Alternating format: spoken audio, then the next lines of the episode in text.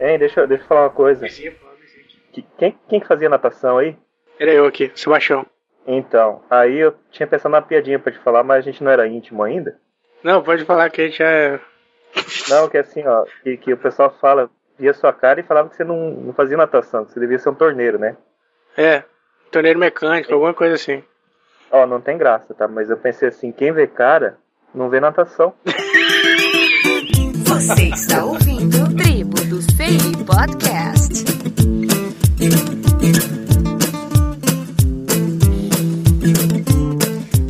Episódio 16 Entrevista com Cícero Moraes. Cícero Moraes é um artista 3D e militante do software livre. Sendo assim, a gente dá sequência a uma série de entrevistas com artistas visuais que trabalham com software livre no seu dia a dia. Uma grande ironia do destino, já que a gente tem flertado com o pessoal do podcast Papo Acessível, que é um programa apresentado, produzido, publicado por deficientes visuais, por pessoas totalmente cegas ou com baixa visão. Mas isso não importa porque a entrevista não é sobre artes visuais, e sim sobre o profissional, como se fosse o coração da voz lá do Radiofobia, com a diferença que a gente fala com pessoas que trabalham com software livre no seu dia a dia. Vamos lá para a entrevista que teve também o alemão que me ajudou e no finalzinho eu volto com os recadinhos e agradecimentos. Só lembrando que essa entrevista foi gravada há pelo menos dois anos, então a gente está publicando no finalzinho de 2013. Vamos lá então para a entrevista. Um abraço. Você falou que era autodidata, assim, como você começou é, a estudar sozinho, como você iniciou sua área assim, de 3D, né? Como você conhecia o software livre, se você já começou a trabalhar com software livre. Primeiro, eu comecei a trabalhar na área gráfica. Eu sempre desenhei. Eu havia dito pra vocês que a minha mãe deu uma super força, mentindo e falando que os desenhos eram bonitos. Toda mãe fala isso, é, é igual. É, toda mãe a mãe isso. nunca fala que você é feio também. Ela, ela não se contentou em mentir dizendo que eu era bonito, falou que eu desenhava bem também.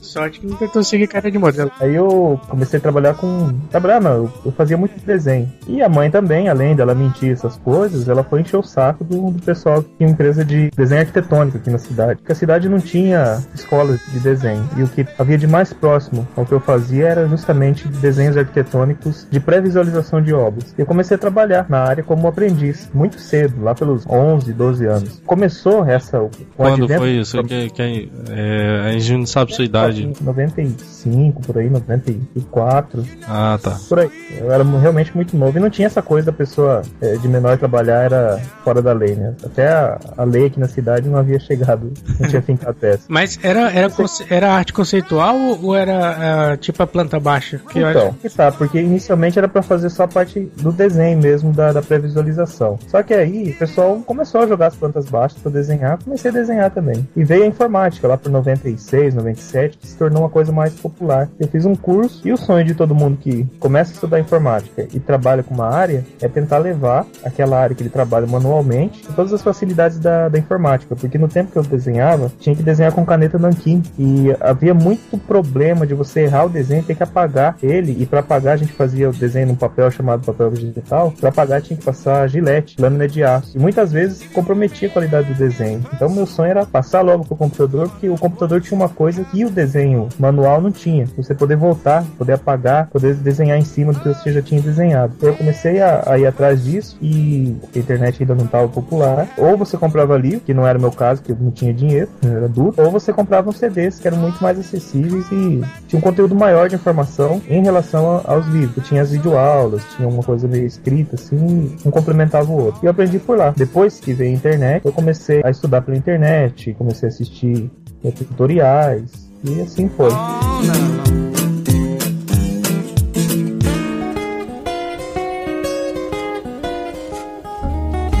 O fato de trabalhar com 3D veio depois, complementando a segunda parte, né? a Parte de trabalhar com 3D, veio depois que foi a. Quando, quando o 3D Studio Max 2 foi lançado, dois ou três. Comecei a, também a aprender ele por, por, por CD, depois por fóruns da internet. Só que eu não gostava de trabalhar com ele porque tinha que pagar. E não o fato de ter que pagar. Se eu tivesse dinheiro, eu pagaria sem problema nenhum. Mas era um programa pirata, não tinha condições de, de comprar. E eu fiquei sabendo do Linux. Não entendi direito o que era. O pessoal sempre pergunta se sabia o que, que era open source. Eu não sabia. Naquela época, para mim, lá por 2003, eu imaginava o que mais me chamava atenção era o fato de ser barato, de ser barato não, de ser gratuito. Mas eu comecei a trabalhar, comecei a gostar e como também eu sempre falo pro pessoal, quando você entra numa comunidade que envolve um programa é, open source, você acaba se sentindo meio que na família, numa família. Uma pessoa ajuda o outro, a pessoa que programa, que faz parte do programa, é o cara que conversa contigo lá no, no fórum. Você pode de repente dar uma ideia para ele, ele vai odiar, né? Mas você tem essa possibilidade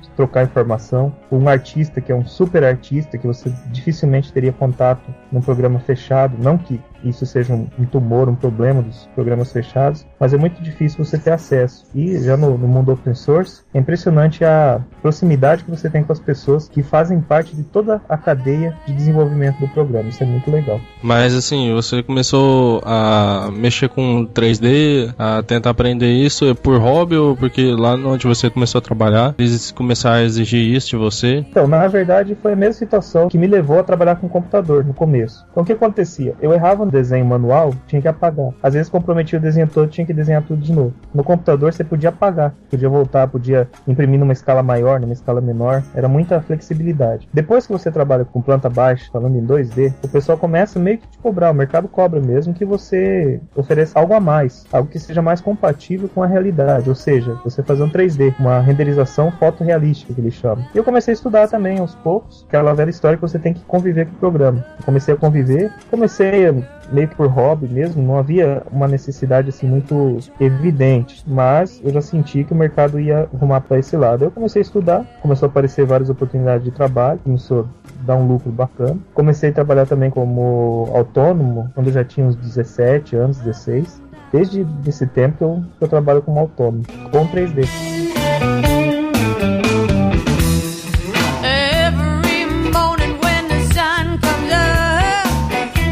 Sobre o software livre, você falou que se interessou justamente porque era de graça, né? E hoje em dia você colabora, é, assim, pelo software livre, né? Colabora pelo software que você usa, de alguma forma colabora, né? Além dos cursos que você dá. Sim, com certeza. Infelizmente não entendo de, de programação. Também as pessoas imaginam que você só pode colaborar com software programando. Seria interessante que todos programassem, mas é muito difícil. Então, o que eu posso fazer é falar bem do programa, que são realmente programas bons, fazer algum material para pessoas que estão começando e tentar colocar esses programas no mercado, pelo menos aqui da minha cidade. Aqui na minha cidade, no interior do Mato Grosso, eu consegui levar o Blender para praticamente todas as produtoras de vídeo que tem na cidade, as agências né, que fazem esse tipo de produção. E além do Blender, você acaba levando indiretamente outros, como o Inkscape, o GIMP e até programas que o pessoal usa para fazer coisas que não estão atreladas né, à computação gráfica, que é justamente a suíte para escritório. Então imagine que isso seja uma coisa positiva, mesmo não se tratando de uma ajuda com programação, mas é uma ajuda fazer que esses programas tenham uma penetração no mercado. Sem contar que eu costumo comprar também bastante produtos distribuídos por esses programas aí, pelos sites, livros, por exemplo, do, que são apoiados pela Blender Foundation. É uma forma de ajudar. Modesta, mas, enfim, toda a forma de ajuda é algo positivo. É, quando você veio aqui em Goiânia, no, acho que foi no Flisol ou foi no Fórum Goiano? Foi no Fórum Goiano, né? Foi no Flisol. Flisol, certo. Você parece estar falando que estava aprendendo Python para incrementar as suas animações é, lá dentro do Blender. Parece ah, que eu ouvi um comentário seu sobre isso. Eu, eu tava estudando, né? Exato. Então, eu não posso dizer que eu programo, porque para mim, uma pessoa que programa é aquela que, voltando, que eu havia falado também, que convive com esse universo de programação, que lida com o mercado, com todas as variáveis psicológicas tecnológicas, sociais e técnicas que envolvem o mercado da programação. O que eu faço é assim: existem algumas situações é muito mais fácil fazer uma parte do trabalho com programação. Por exemplo, você tem que fazer um boss e tem que colocar árvores no boss. O número de, de árvores que você tem que colocar é muito grande. E você não pode colocar elas com o mesmo tamanho e a mesma posição de rotação. Então é muito mais fácil você pegar, escrever um scriptzinho que distribui uma árvore numa área X e que fase essas árvores terem um tamanho de 100%, 75%, com uma rotação que vai de 1 a 359 graus. Aí você manda o programa rodar isso aleatoriamente, é muito mais rápido que você pegar e posicionar uma a uma, dá sei lá mil árvores, é muito mais fácil você, rodar esse scriptzinho. Mas é isso, é, a programação que eu conheço se limita a isso aí. É, então como se fosse macro, né? Você facilita um É, é, creio que seja.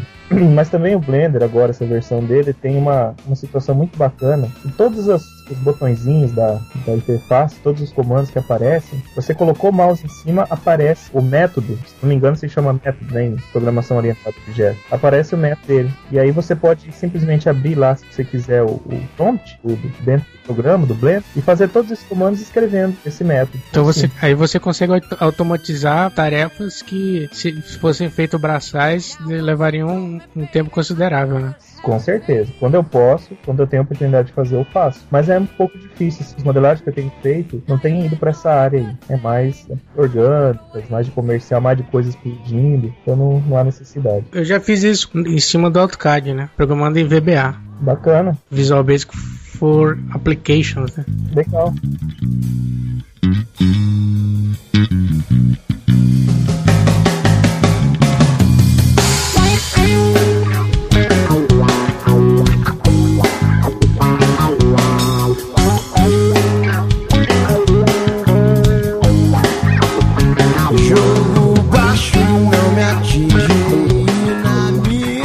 Sobre você falando lá que ajuda de alguma forma de alguma forma não, você ajuda, né, no software livre, uhum. é, na disseminação dele. Você ajuda dando aula, tutoriais, né? Explica pra gente como você faz isso. Os tutoriais que eu comecei a desenvolver foi lá por 2005, que eram tutoriais de instalação do Blender no Kurumin, na época eu utilizava o Kurumin, instalação do Windows 3D, que era um programa de modelagem por subdivisão, como instalar ele no DED, no, no próprio Kurumin também, que eu utilizava muito, e o pessoal foi gostando dos tutoriais tutoriais, conforme você vai fazendo uma, uma atividade, se você fazer por um, um, longo período de tempo, várias vezes, você vai melhorando. E os tutoriais foram melhorando em cima da necessidade das pessoas. E eu percebi que muita gente começou a, a mexer com alguns programas pelos tutoriais que eu escrevi. Surgiu aí a ideia de eu fazer uma, uma apostila do Blender, que fosse uma apostila assim, porque o, o, grande problema do Blender é que as pessoas imaginam que vão chegar, começar a mexer com ele, sem recorrer a tutorial nenhum, a material nenhum, e vão conseguir fazer alguma coisa. No entanto, o que acontece é, é que as pessoas não conseguem nem inserir um círculo lá, um, uma esfera. E aí eu criei um tutorial para iniciantes que mal sabem mexer com o computador, com, o sistema operacional. Clicando aonde deixar a seta do mouse, quando clicar, é, se clica com o botão direito ou botão esquerdo. E fez bastante sucesso uma apostila que eu fiz explicando o Blender básico e a partir daí comecei a fazer outros materiais também sempre com esse foco de pessoas que estão iniciando e além de, de pessoas que simplesmente iam lá para aprender a mexer com o Blender por hobby, começou a ter um número grande de pessoas que começaram a trabalhar com, com ambições profissionais. E, dentre as pessoas com ambições profissionais que leram o tutorial e que efetivamente começaram a trabalhar com Blender, felizmente algumas empresas aqui de cidade, algumas pessoas que trabalham em empresas aqui de cidade começaram a mexer, é, ter acesso a esses tutoriais, mexer com o Blender, me chamaram para fazer uma espécie de consultoria, de demonstrar o programa, consegui uh, fazer com que o Blender se tornasse parte do framework desse pessoal. Então imagino que a ajuda maior que eu dei para a comunidade foram esses tutoriais e esses tutoriais fizeram com que muitas pessoas começassem a trabalhar com software livre, começassem a comprar uh, publicações relacionadas a ele, começassem a utilizar mais e até a ajudar, né, com, com, doações. Só que aí já é um número que eu não tenho, um número que eu não tenho acesso, também não tem nem como saber, né? Mas imagino que as pessoas tenham ajudado, sim. Tanto que tem feito sucesso, bastante sucesso. Pelo menos o Blender, o GIMP, o Escape, o pessoal. Hum, tá certo. Na Latinari 2011, nós fizemos um meio que um standzinho lá, mostrando aplicações de softwares livres na área gráfica. E aí eu propus, que um monitor de LCD bem grande, eu propus colocar a saída do notebook no, no monitor e eu começar a modelar lá, modelar um, uma face, modelar uma, uma residência, modelar um, um caráter, né, um personagemzinho, colocar ossos nele, fazer ele se mover. E uma coisa que me chamou muita atenção foi que as pessoas chegavam, pessoas da área de software livre, e perguntavam que programa que era aquele.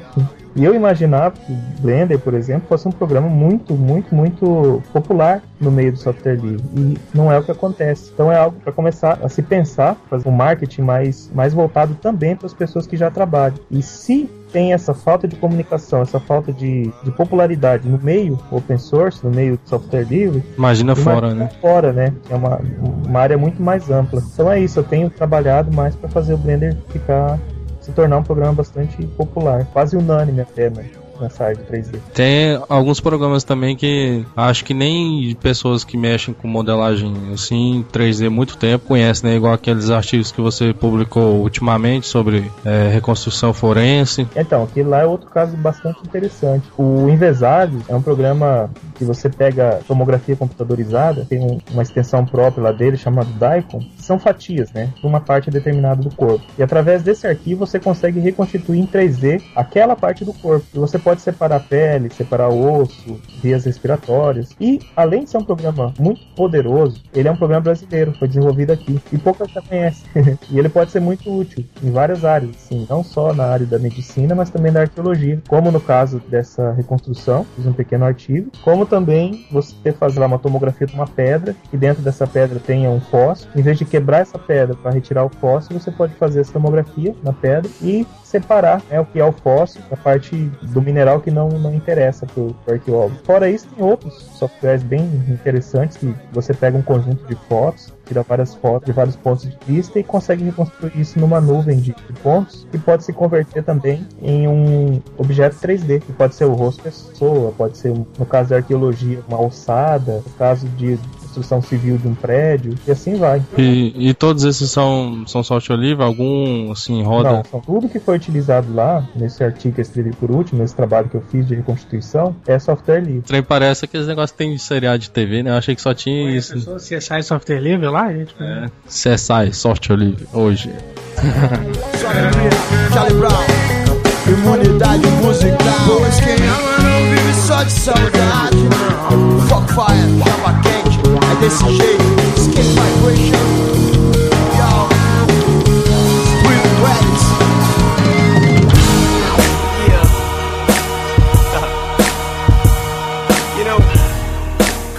Do, dos projetos para iniciante, né? E tu falou também que procura fazer com que essas ferramentas sejam de fato utilizadas no dia a dia, né? Os CDs que eu utilizei para iniciar minha caminhada no mercado 3D foram desenvolvidos por uma escola de educação à distância de Santa Catarina e durante muito tempo foi minha referência. Eu pegava os CDs, estudava sobre AutoCAD, sobre 3D Studio Max e há pouco tempo agora tive a honra de ser chamado por eles, de ser convidado para fazer um curso do Blender. O que me alegrou duplamente. Por um lado, porque foi a escola que eu aprendi, de repente me chamaram para fazer um curso, e segundo, porque pediram para fazer um curso sobre o Blender. E o que, que significa? O que, que uma escola de educação à distância, conteúdo dela alimentado pela necessidade do trabalho, o que, que significa uma escola dessa pedir um curso de Blender? Significa que tem demanda, as pessoas estão procurando, as pessoas estão interessadas nesse software. E é o software livre, até que enfim, né, começando a fazer parte do mercado de trabalho. Foi engraçado, é, no episódio anterior, é, a gente ficou o tempo todo, né, esperando o Mozart dizer se ele usava o GIMP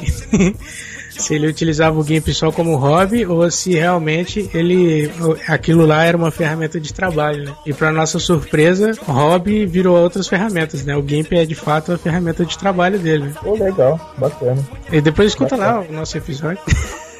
É que assim, ultimamente eu não feito nada relacionado a entretenimento. Eu não tenho assistido série, não tenho. Muito raramente assisto televisão. E séries, uma ou outra eu assisto. Eu não tenho consumido muita coisa ultimamente de mídia. Eu tenho lido muito artigos, né? E acaba tomando muito tempo. Ou eu leio esse artigo, ou eu tenho que trabalhar. E o momento que eu, que eu tenho pra, pra curtir a vida, eu tô aprendendo coisas novas, né? E na verdade, é uma diversão. A pessoa que é nerd, ela sabe que a vida dela é movida a conhecimento, a, a coisas novas. Nerd. A diversão que você tem lendo um artigo, muitas vezes é a mesma diversão que uma pessoa que não é nerd tem assistindo um filme, jogando um joguinho. Então é isso. Mas eu prometo que vou assistir o programinha de vocês hoje. Ah, tá desculpado. E sobre planta baixa em 2D, você ainda faz essa parte de arquitetura aí? Você faz no Blender ou usa outro software? Tipo aquele que é concorrente do AutoCAD, que é CAD. Então, eu, eu não tenho mais trabalhado com desenho bidimensional de planta. Porque assim, quando você vai fazer um modelagem arquitetônica, eu também já não tenho feito muito, mas quando você faz, você precisa, precisa que o cliente mande para você a planta. Às vezes essa planta vem com muitas informações que não são necessárias para você levantar ela em 3D. E você tem que apagar essas informações para poder importar no programa e levantar a planta a partir dele. Existe o, o QCAD, que é um programa muito prático, que também é,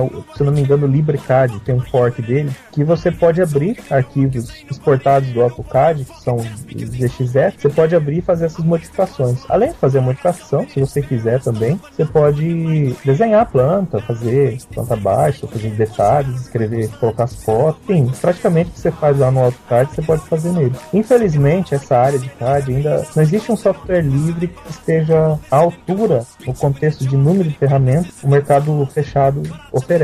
Mas já tem algumas soluções que rodam, por exemplo, no Linux, que já é uma espécie de vitória. Se não é um, um software open source, pelo menos está rodando no Linux. A gente tem que também pensar nisso, porque não são todos os programas que, pelo menos a, a curto prazo, podem ter uma solução open source. O importante é que pelo menos eles rodem no Linux. E aonde que, que, que mora a importância disso? Não mudando um pouco, mas não mudando do assunto. Se você pegar um filme hoje de computação gráfica 3D, que é o que eu assisto, e assistir os extras, o making off do filme, por exemplo, Madagascar, Shrek 2, 3, e olhar o pessoal trabalhando quando aparece a, a parte da produção 3D no, quando eles estão desenvolvendo, você vai ver que eles estão utilizando um Linux. Se eu não me engano, é o Red Hat, pela aparência da área de trabalho. Então a modelagem, a renderização é feita toda no Linux. O programa que eles usam para modelar provavelmente não é aberto, geralmente é o Maya, mas ele está rodando no Linux. Significa que as pessoas estão se voltando, pelo menos, utilizar como sistema operacional é, base de desenvolvimento. Isso já é uma, é uma vitória. Eu chamo de conversão mista isso. A gente fazer uma conversão mista. Você tenta levar a pessoa para o software livre parcialmente, porque dificilmente ela vai conseguir fazer uma, uma mudança. É aquela coisa, né? É, tanto usando o Windows dá para utilizar muito software livre, tanto usando Linux tem muitos sistemas proprietários que podem se rodar no, no Linux. Eu lembro que, se eu não me engano, é uma parceria da DreamWorks com a HP. Sim, exatamente. Que proveu a utilização do, de Linux nesses computadores. Se tornou bem mais viável, né? Que ele utilizasse Linux. Certeza, bem mais barato, mais confiável, né? Isso. Ah, é só você assistir os making offs. Pega essas animações da DreamWorks aí e assista o making off. Com certeza vai aparecer um Linux mais cedo ou mais tarde lá no fundo. E você sabe prazer de, de desse pessoal que trabalha com informática, né? Se reunia, assim, era, é muito comum aqui na, na minha cidade a gente se reunir entre os nerds que trabalham com 3D ou essa área de publicidade e ficar assistindo o making off e toda hora pausando para ver qual que é o sistema operacional que está rodando, qual o programa que eles estão utilizando. Inclusive, o, o, a gente assistiu o Rango em, em Blu-ray e apareceram muitas cenas que o pessoal estava utilizando o Linux e deixou a gente bastante feliz. You're on fire.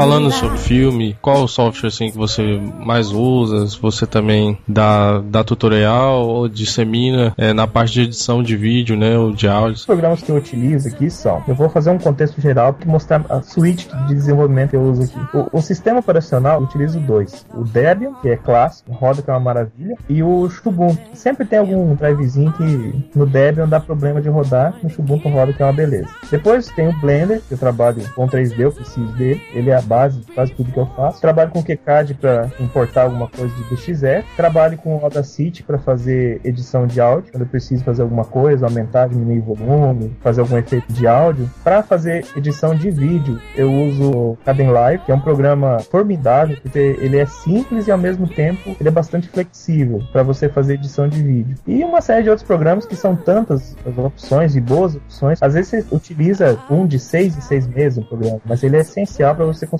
terminar um trabalho. E se você não tem um programa na hora, existem muitas opções que ou você baixa um programa que faz tudo em open source, né? Ou você baixa vários que cada um faz uma atividade isolada que fazendo uma composição de programa você consegue a um resultado Exemplo, em vez de trabalhar com o GIMP, muitas vezes para diminuir e aumentar imagens, eu lanço mão do ImageMagick, que apesar de ele ser na linha de comando, né, ele é um programa poderoso, muito rápido e oferece uma gama bastante grande de possibilidades de trabalhar com imagem. E também o FX Tag. Eu tenho utilizado ele para fazer captura né, do desktop. Inclusive, eu estou criando um novo curso por essa escola aqui Santa Catarina, que eu estou utilizando só programas open source, rodando sobre o Linux para gerar as videoaulas e poder enviar para ele. Para fazer a captura, que as pessoas reclamam muito, não tem no Linux, não tem uma saída open source, que seja parecido com o Camtasia, eu tenho utilizado o próprio FFmpeg para capturar o vídeo. Embora eu esteja usando o Mac, eu tenho vários programas open source que eu utilizo também no meu dia a dia. Uma curiosidade, tu eu utilizo o render do Blender mesmo ou tu usa o PowerRay? Então, na verdade, eu utilizo o render do Blender por questão de praticidade. Existem renders externos, mas eu acho pouco prático você, por exemplo, tem que fazer alguma alteração de material, de cor, de textura. Eu acho muito trabalhoso fazer essa alteração e mandar renderizar fora. Então eu prefiro utilizar o próprio render do Blender, que agora eles estão desenvolvendo o Cycles, tipo de renderização em tempo real. Todos os problemas praticamente que tinham no render interno está sendo resolvido agora para você ter uma iluminação indireta, e alguns efeitos que você já vê o resultado em tempo real e que todas as coisas que faltavam antes, eles estão conseguindo suprir. Ou seja, você vai conseguir resolver tudo direto no Blender. Fugindo um pouco de software, para você fazer isso tudo, deve ter uma máquina bem bruta, né, para você fazer isso tudo. Na verdade, todo mundo fala que quem trabalha com 3D tem que ter uma máquina bem potente. Veja só, eu trabalho assim, eu tenho um monitor que na verdade é, um, é uma TV de 42 polegadas. E é bom você trabalhar com áreas bem grandes, até porque se tiver algum problema no 3D, você já vê na hora. Eu gosto de trabalhar também em Full HD. Mas eu não uso uma CPU daquelas mini torre que o pessoal falava. Não sei se ainda chama de mini torre. Eu uso um notebook. Eu tenho um notebook com um Core um i5, um processador i5, uma placa de vídeo de 64 MB e eu consigo trabalhar tranquilamente. Até hoje não teve um, um, um trabalho que eu tenho feito que o computador não deu conta. Por isso que eu utilizo até o Debian né, em alguns trabalhos, justamente na área da renderização em tempo real, edição de vídeo em tempo real, em Full HD inclusive, eu consigo fazer nesse notebook relativamente simples. Você vê que até na parte de hardware, né, o software livre faz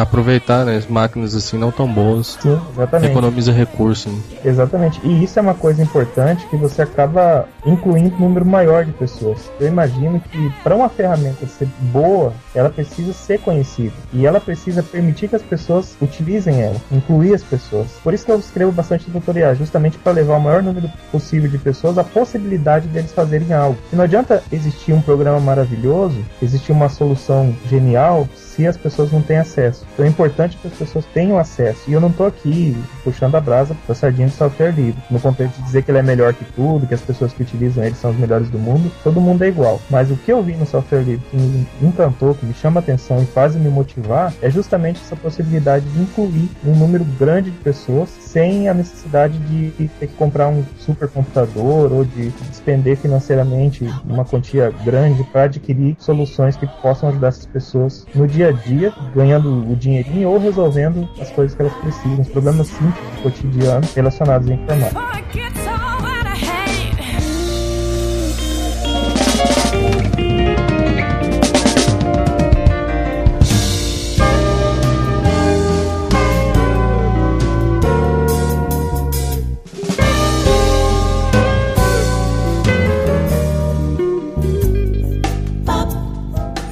Importante também é, frisar essa parte social, né, do software livre. Ah, sim. Ah, essa parte de inclusão digital, né, e a parte da não obsolescência do hardware, né, que é uma coisa que pega muito, principalmente para quem tem pouco recursos. Né? Exatamente. O legal nessa situação aí da obsolescência, que até assisti um documentário esses dias, obsolescência programada. Vários documentários falando sobre isso. Lá em casa, às vezes aparece computador do nada de algum parente que comprou um computador novo e não quer mais saber do computador mais velho e eu pego. E esses dias houve um problema no computador do, meu irmão e eu tô ensinando uma sobrinha minha a trabalhar com 3D, que ela é bem jovem, né? E ela, ó, oh, tio, eu gostei de 3D, me ensina aí e tal. E não dava para instalar alguns programas no computador que ela tinha que quebrou, não porque roda o Windows, mas porque ela tinha outras coisas lá, outros programinhas que acabaram trazendo vídeo, comprometendo o processamento e não conseguia fazer nada. Então eu instalei em Ubuntu e dá para rodar inclusive alguns programinhas que ela utilizava que eram essenciais para ela, rodando sobre o Windows. Olha só. Ou seja, que roda mais rápido até num emulador que não é um emulador, né, do que no sistema que era para ser nativo. Ela tá conseguindo aprender 3D, tá conseguindo fazer as coisas dela sem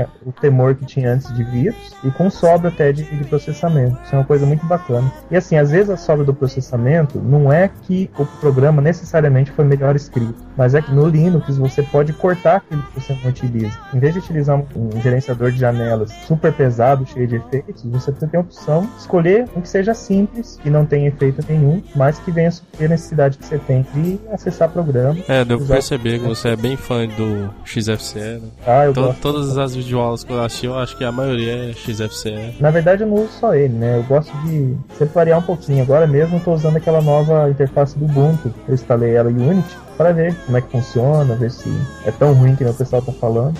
Mas tem me surpreendido, tem achado bem evoluído, assim, bem bacana a ideia deles. E eu acho que a família toda, né, agora tá engajando nessa parada de 3D. Eu tenho o Veve Moraes também, né, o, aquele sobrinho seu. Uhum. Eu estudei com ele, sabia? Sim, sim, sei. Começou a estudar agora, né? Já tem quantas ah. pessoas já na sua família, tá? Não, você falou em família aí, agora eu lembrei que eu tô usando aqui o notebook da minha namorada, da minha noiva. Não posso falar namorada, senão ela me mata. Usando o notebook da minha noiva e tá rodando um, o Ubuntu também nele. Tem o, o, computador da casa dela, tá rodando Ubuntu. O computador que tá lá em casa, que é o desktop também, tá rodando Linux. Então, pelo menos a minha parte, assim, eu tenho feito de levar esse sistema para as pessoas, facilitando a vida delas o máximo possível. Esses, tem um vídeo que eu achei muito interessante do Cisco que eu assisti, é que ele mostra momentos engraçados numa palestra. Ah, sim. É o que eu sempre falo. Palestra é mais ou menos igual uma missa, igual um culto. As pessoas sentam e se você não fizer alguma coisa que chama atenção, elas dormem. Como eu não sou um líder religioso, um sacerdote que pode pedir para as pessoas levantarem, sentarem, cantarem, bater palma, tem que fazer alguma coisa que faça elas ficarem acordadas. Então é bom dar uma relaxada, fazer uma brincadeirinha e tal, mas sempre com o foco de passar informação e promover software livre, principalmente o Blender. É verdade. Quando eu assisti sua palestra em 2010, foi muito interessante sua palestra, foi bem engraçada. Na verdade, eu nem prestei atenção na palestra, só, só nas piadas. Mas se aprender o Blender, se for atrás, você, você estuda. O importante é isso. Tem algum plano de vir aqui de novo no Goiás? Cara, eu tenho sim. Eu fiz bons amigos aí, pessoas fabulosas. Tenho contato constante com eles, pessoas que vocês inclusive devem conhecer. E tô esperando o convite. O pessoal convidou, tô indo. Infelizmente não posso ir com os meus parcos pecúnios, né? Que eu não sou uma pessoa rica, não tenho a disposição para fazer esse tipo de tour nerd. Mas se rolar alguma, algum evento aí o pessoal chamar, eu vou de bom grado. Tem um amigão seu aqui, né? Que, que tava lá na palestra, até te ajudou a passar os slides. Como é o nome dele? mandar um salve ah, pra ele. O Virgílio. Isso, Virgílio. Só que não tá mais em, em Goiânia. Inclusive, ele lançou um livro, um excelente livro de de animação de personagens. Eu tive o prazer de surrupiar um, comprei lá. Quase apanhei, porque eu comprei ele, foi um dos, dos únicos que tinha. Poxa, espero que Goiânia continue rendendo bons e os planos para o futuro aí? Além da aula que está preparando lá para a escola. Já terminou ou está preparando? Estou no meio de um novo curso, que é o primeiro que eu fiz era é um curso mais simples, curso básico de Blender. Esse segundo já são efeitos visuais, ensina é, simulação física, simulação de tecidos, como fazer cabelo, como fazer simulação de corpos flexíveis, corpos rígidos, emborrachados, líquidos, etc e tal. No futuro agora eu estou estudando essa reconstituição forense, espero pegar algum trabalho no meio de arqueologia, que eu adoro. E o negócio é sempre estudar, porque se você também fazer muito plano, imaginar que a vida é uma planilha de não do Excel, mas do, do LibreOffice, você não, não vai ser muito feliz não, você vai se frustrar bastante. Então, tenho estudado bastante várias áreas e espero que algumas delas eu consiga seguir e ter excelência nessa área. Eu queria agradecer. Primeiro eu peço desculpas aí pelos transtornos. Eu fico muito grato aí pela entrevista. Eu também agradeço muito. E se você não gostou, vai pro meio do mato cortar lenha.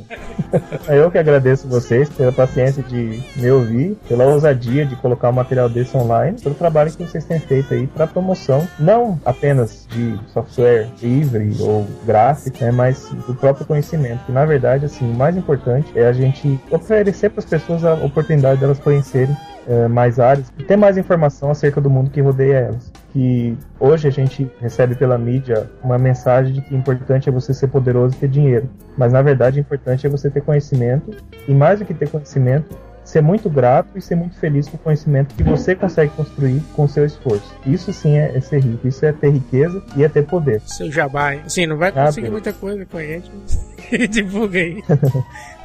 Bom, tem o meu site, por quem quiser ter acesso aos tutoriais. O site é www.ciceromorais.com.br. Tem o canal do YouTube, que é Cogitas 3D, Cogitas com G, de gatão, lembrando as palavras da minha mãe. Tem também o Twitter, que é Cogitas 3D. Tem o Facebook, que é Cogitas 3D. Se você não conseguir achar nada, ou escreva Cícero Moraes ou Cogitas 3D no Google, você vai encontrar alguma coisa. Qualquer coisa é só rezar pra você também, né? O Pai de Cis. Then back at the party, I'll be hearty while I'm waiting for some better news. But now, in the meantime, I'll just sit right here and cool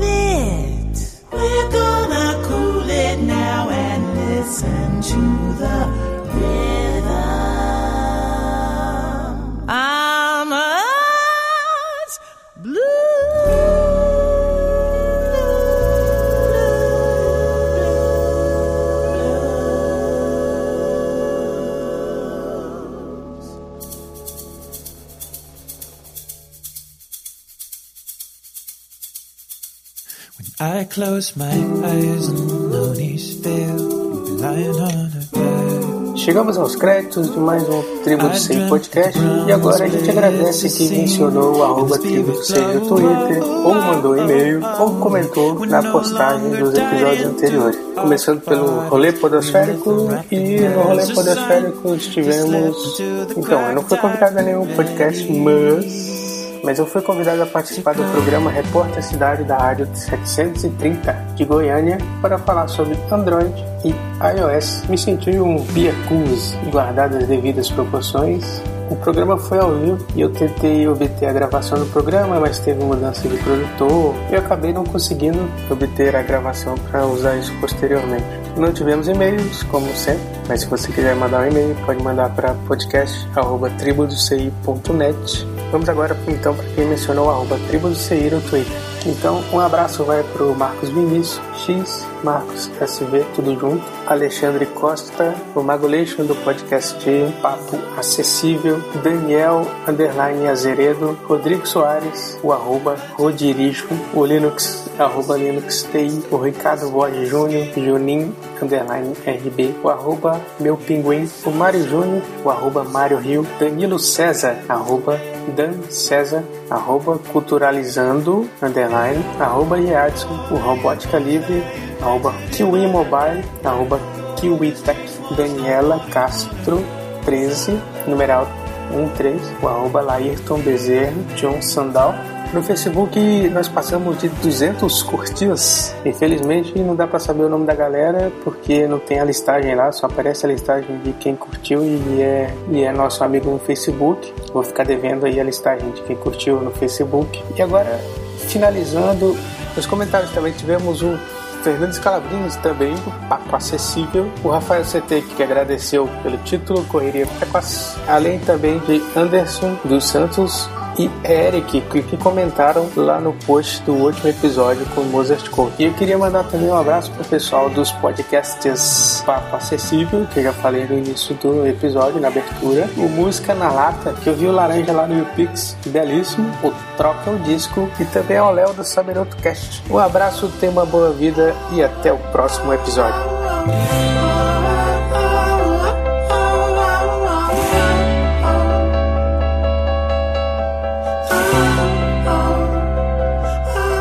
Então, é, Cícero Moraes trabalha com modelagem em 3D e o que mais? Olha, Trabalha com umas coisas escusas depois da meia-noite, mas até então, com modelagem 3D, Fireflies made an accidental constellation. Pai, eu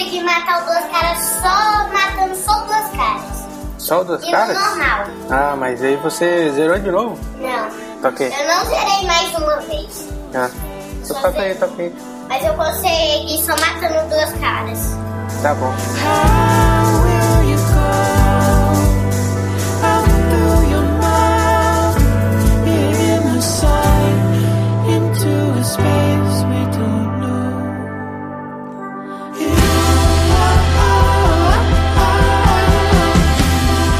Na verdade, sim, você quer aprender alguma coisa, a internet possibilita isso pra você. Se você quer aprender a modelar, você aprende. Se você quer aprender a cozinhar, você aprende. Se quiser aprender a fazer uma bomba que destrói o quarteirão inteiro, você aprende também. Então essa é a parte positiva da, da internet. A internet Sim. não é boa nem ruim. Quem é bom ou ruim são as pessoas que. Exata, exatamente sim. Ele só assim amplificou a capacidade humana de se interrelacionar. Uhum. O que você vai fazer com isso depende de você. Internet, coisas incríveis acontecem na certas.